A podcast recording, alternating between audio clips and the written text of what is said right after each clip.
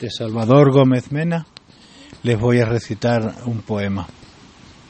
Aguardo sereno, entreteniendo al tiempo y a su voracidad disfrazada de lánguido invierno. Cuál humilde diletante que escribe su propio cuento, vivo en él y en su desafío.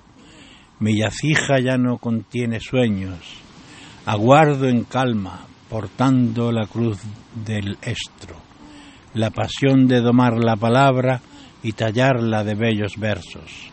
Cuál humilde escribano que no aspira a ser eterno. Piso mi vida como un teatro de comedia y drama incierto. Hoy mis manos vasallas crean historias sobre el lienzo. Y noctivago me afano al genio que malvive en mis adentros.